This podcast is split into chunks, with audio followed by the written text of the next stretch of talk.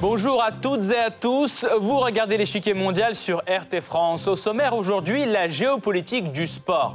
Alors que la charte olympique promeut le principe de neutralité politique, le sport se transforme souvent en un terrain de bataille diplomatique et économique. Comment la politique se mélange-t-elle au sport et le sport à la politique à quelques mois des Jeux olympiques d'hiver de Pékin, les appels au boycott se multiplient. Les législateurs européens, britanniques et américains conseil officiel de leurs États de rejeter l'invitation.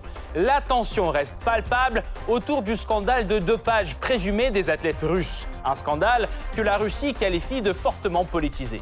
La Coupe du Monde de football au Qatar est aussi au centre de tous les débats. Certains footballeurs et plusieurs fédérations nationales attirent l'attention de la FIFA sur les conditions déplorables dans lesquelles travaillent les migrants sur les chantiers du mondial. Une situation qui ne déplaît pas à l'adversaire historique de Doha, Abu Dhabi. Entre la Serbie et le Kosovo, le football est un sujet de discorde de plus. Belgrade s'opposant à l'acceptation de Pristina dans l'UEFA. Mais la diplomatie sportive peut parfois avoir des effets positifs sur les relations bilatérales. Par exemple, le cricket est utilisé par le nouveau pouvoir afghan pour nouer des liens avec certains pays régionaux. Entre la Corée du Nord et la Corée du Sud, un dégel est devenu possible, notamment grâce à la mise en place d'une équipe commune de hockey sur glace au JO de 2018.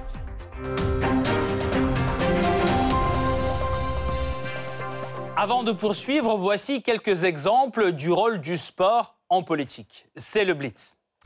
Formellement, l'expression de diplomatie sportive apparaît dans les années 70, illustrée par la diplomatie du ping-pong mise en œuvre entre les États-Unis et la Chine. Il s'agit de la rencontre de joueurs chinois et américains au championnat du monde de tennis de table à Nagoya, qui a permis une reprise progressive des relations diplomatiques.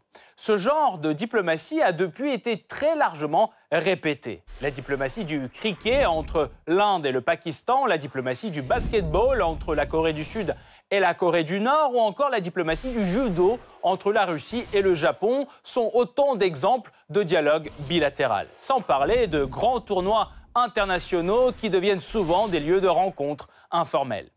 Et puis il y a aussi le sport comme moyen de pression boycott diplomatique et économique, plainte auprès des instances internationales, tout ça pour faire mal au portefeuille ou entacher la réputation de son adversaire. On a de plus en plus l'impression que l'un n'existe plus sans l'autre. Le sport est devenu un outil de soft power en politique. Comme c'est le cas avec les appels au boycott diplomatique des JO d'hiver à Pékin qui viennent des législateurs européens, britanniques ou américains. Une attitude encore plus dure est adoptée à l'égard de la Russie. Des soupçons de dopage qui seraient infondés et des accusations politiques destructrices selon Moscou.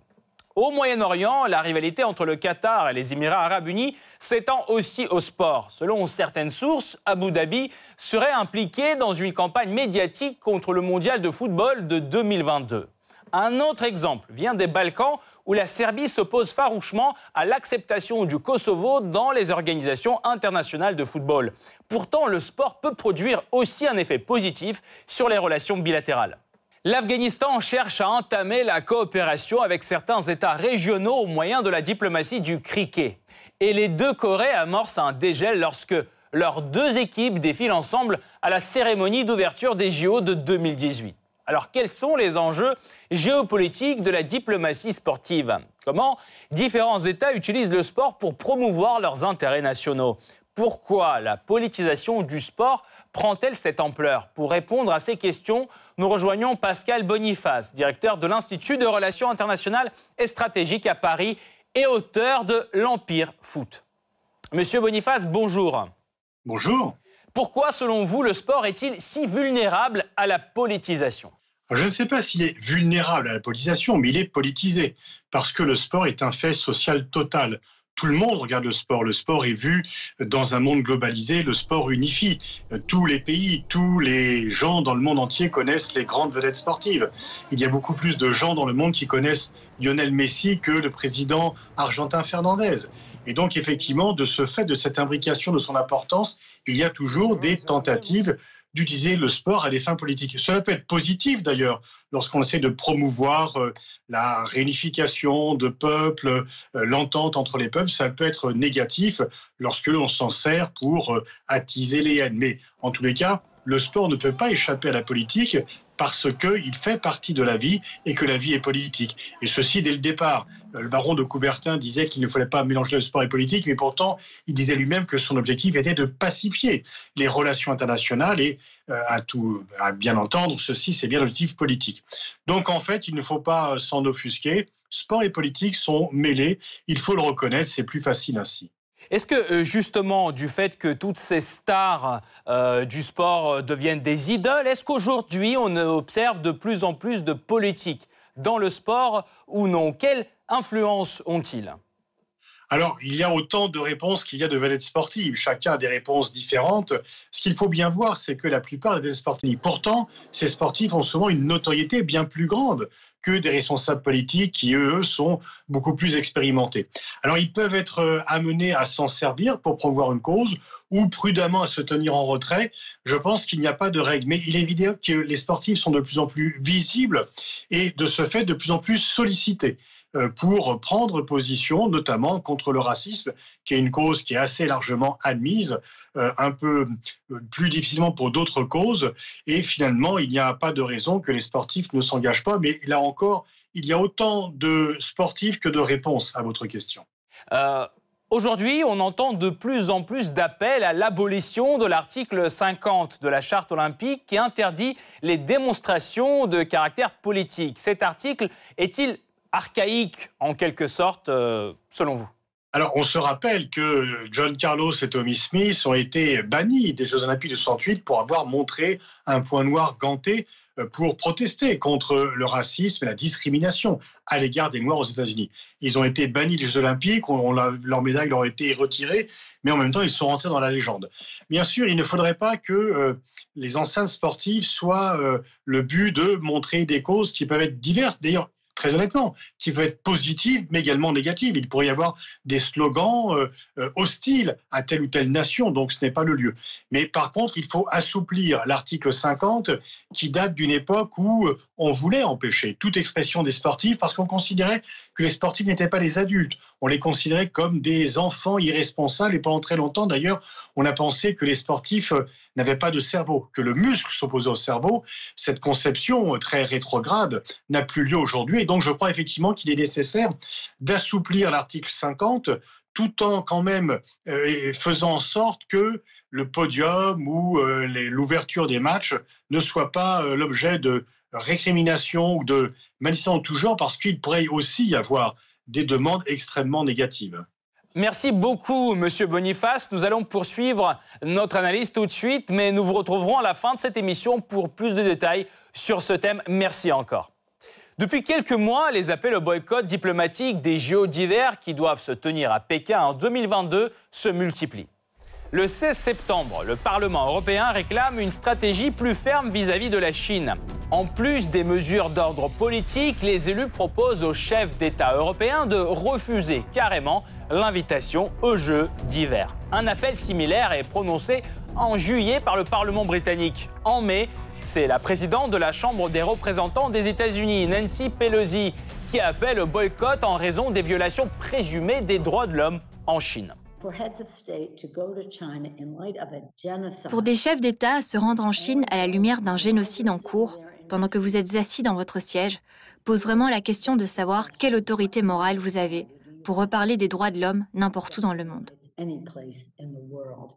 De son côté, la Chine condamne fermement toutes les tentatives de boycott de ces JO et accuse ses initiateurs d'une violation de la charte olympique.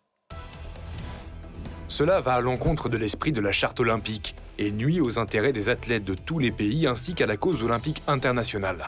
La Chine s'y oppose fermement.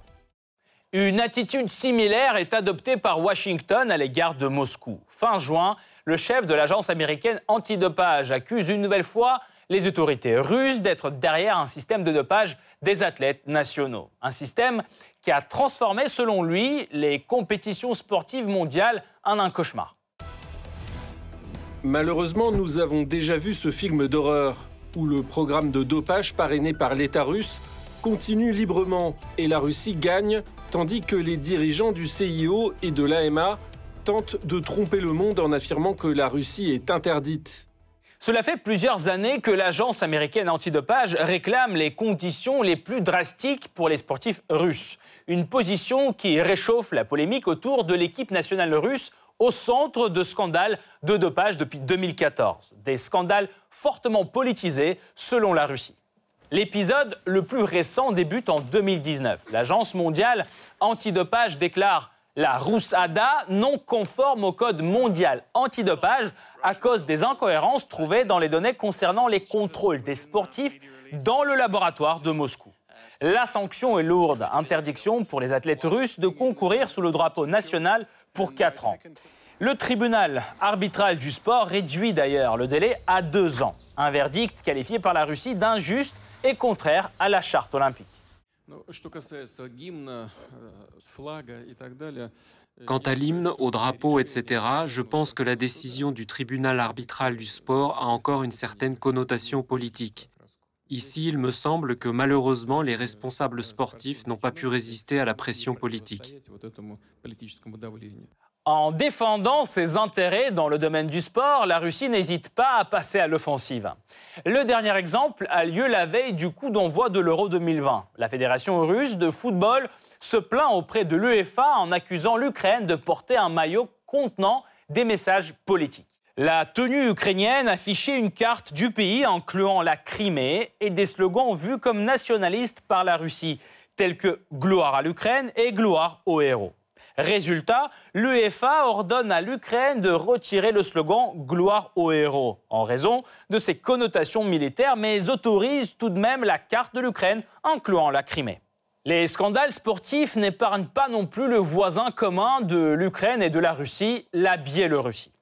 En janvier 2021, la Fédération internationale de hockey sur glace renonce à maintenir les championnats du monde à Minsk, une décision sur laquelle insistaient un certain nombre de pays occidentaux. La raison Une profonde crise post-électorale et les violations présumées des droits de l'homme à l'égard des opposants au pouvoir biélorusse. Le dernier clou est enfoncé par les sponsors clés de l'événement qui ont menacé de suspendre tout financement en cas de tenue du championnat à Minsk. La réaction ne s'est pas fait attendre côté biélorusse.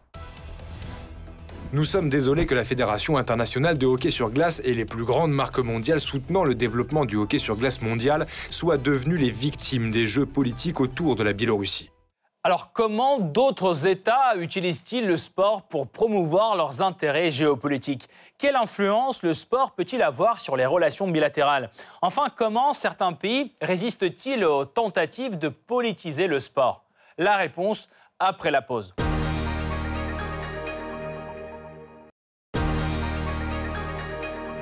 Boycott diplomatique, pression économique, accusations et menaces de tout genre. Le sport devient de plus en plus une arène de jeux politiques. Et même si la charte olympique les sépare clairement, le sport et la politique s'entremêlent d'une manière ou d'une autre tout au long de l'histoire du sport moderne. Le développement du mouvement sportif international date de la fin du 19e siècle, avec la fondation du Comité international olympique et l'organisation des premiers Jeux en 1896 inspiré par des idées pacifistes. Cependant, le sport est vite instrumentalisé à des fins politiques. Les Jeux olympiques de Berlin, en 1936, sont utilisés par le régime nazi pour promouvoir des idées de supériorité raciale.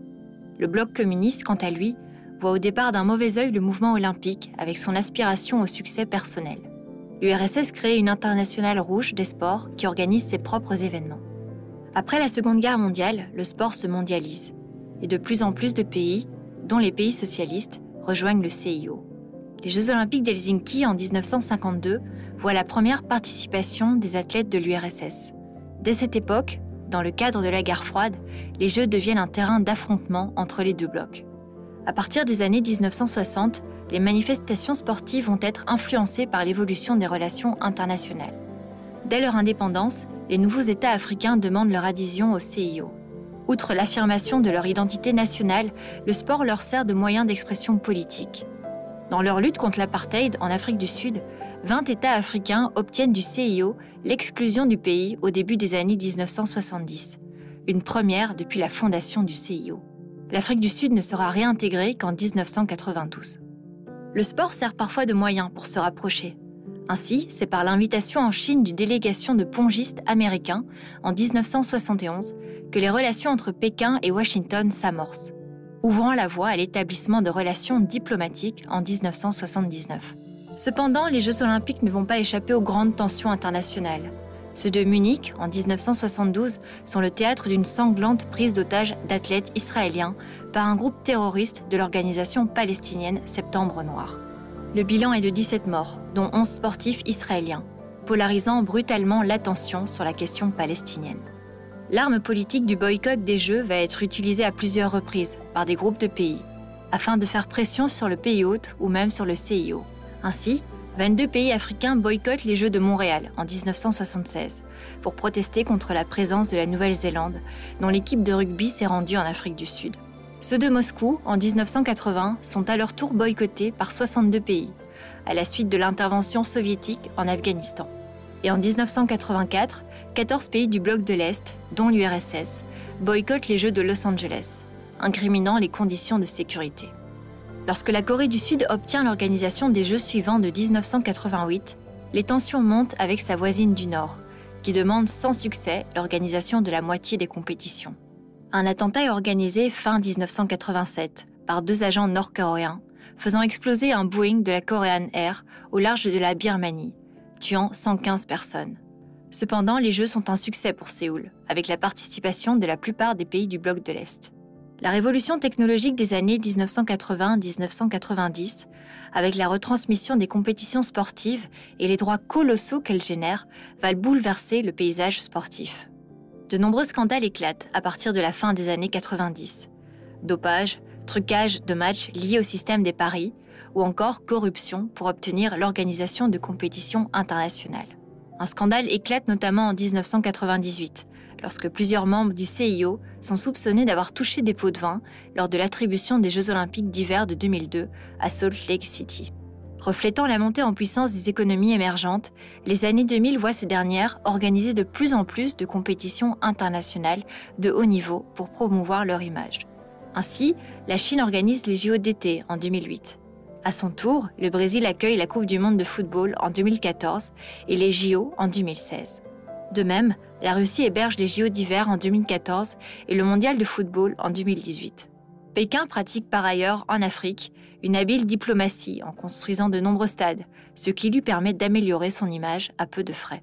Ces dernières années, le Qatar est parmi les pays les plus actifs à capitaliser sur le sport pour propulser son image. Or, le sport power se retourne contre lui. Dès l'attribution du mondial de foot de 2022 au Qatar, les critiques pleuvent, surtout en matière de droits humains, plus précisément des migrants travaillant sur les chantiers du championnat.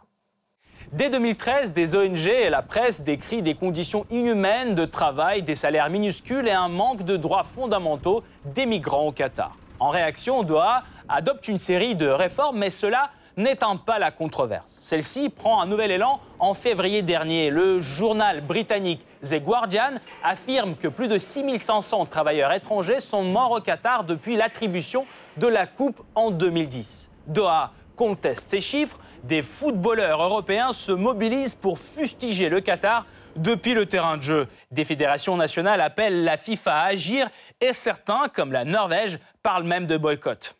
Une polémique qui risque d'annuler l'effet positif du mondial pour Doha. En plus, ses rivaux régionaux profitent du contexte pour faire pression, comme les Émirats arabes unis.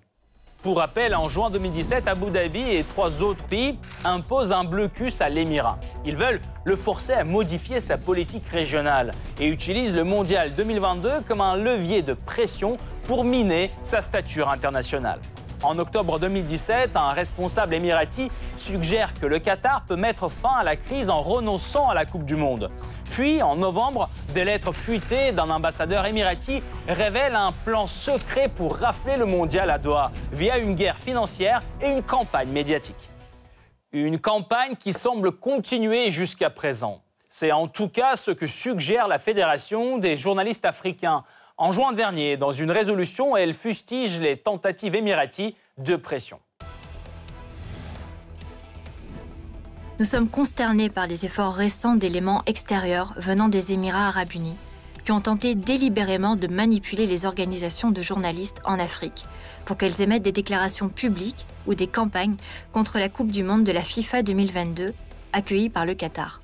Néanmoins, Doha, elle, continue de se préparer au mondial en toute sérénité. Car dans cette controverse, la FIFA maintient la neutralité, appelle au dialogue et refuse de s'impliquer dans des jeux politiques. Mais la fédération adopte-t-elle le même comportement partout, y compris vis-à-vis du Kosovo?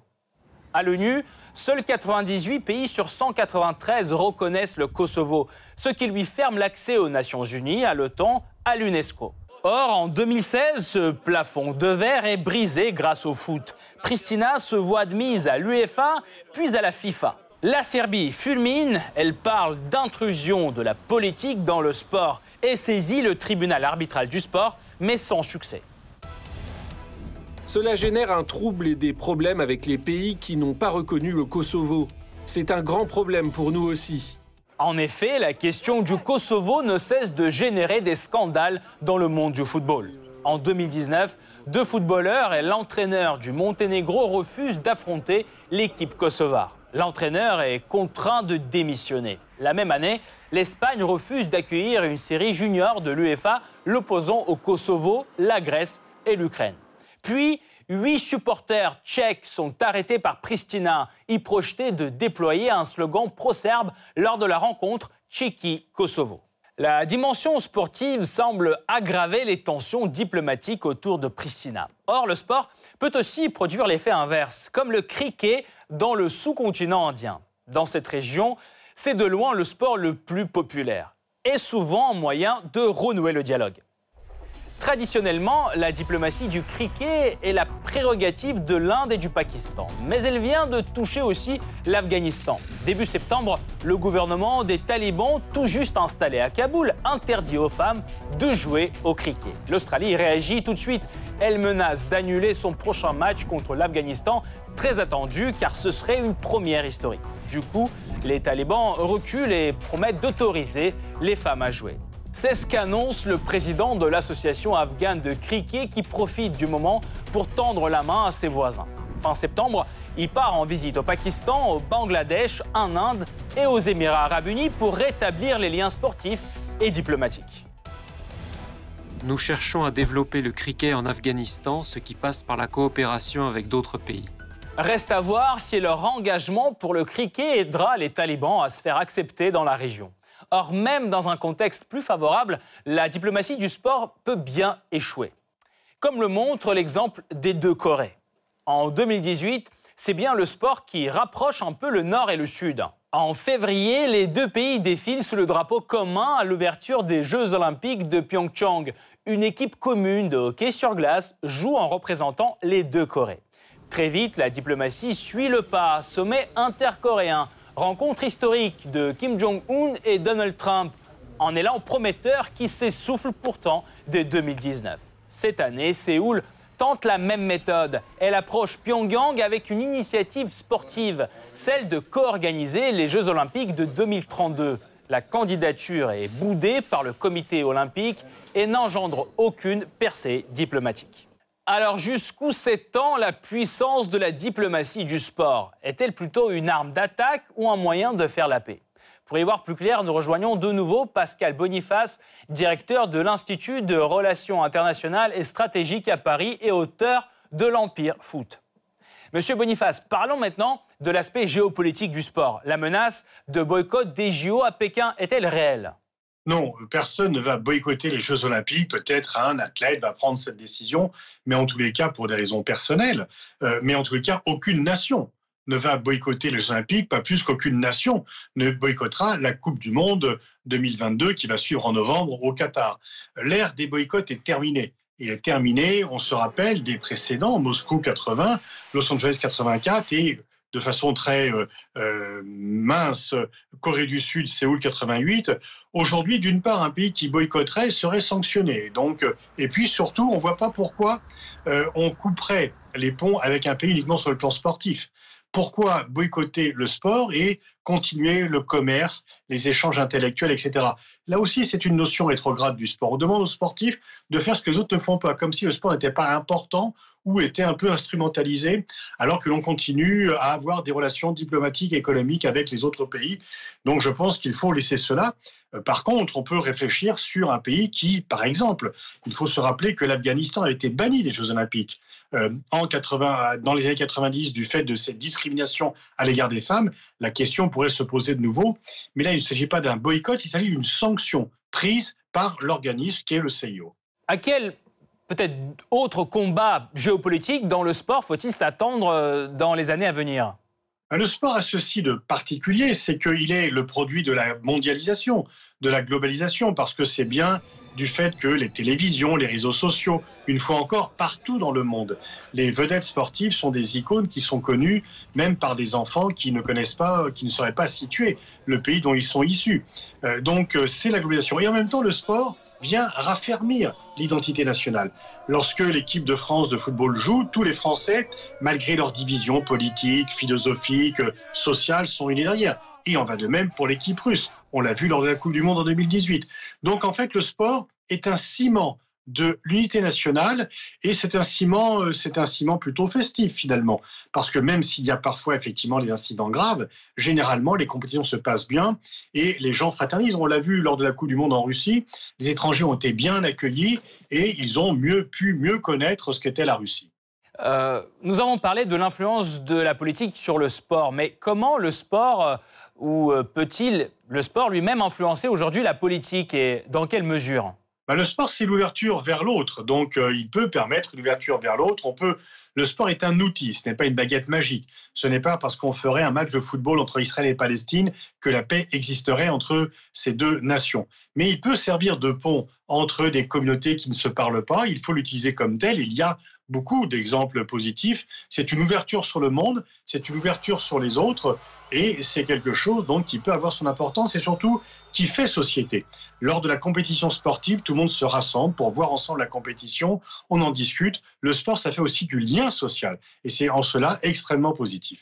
Merci beaucoup euh, Pascal Boniface. Je rappelle, vous êtes directeur de l'Institut de relations internationales et stratégiques à Paris et auteur de l'Empire Foot. Merci d'avoir été là et d'avoir apporté votre éclairage dans cette émission. Cette partie-là n'est pas encore terminée la semaine prochaine. Une nouvelle partie vous attend avec d'autres pions sur l'échiquier mondial. À bientôt sur RT France.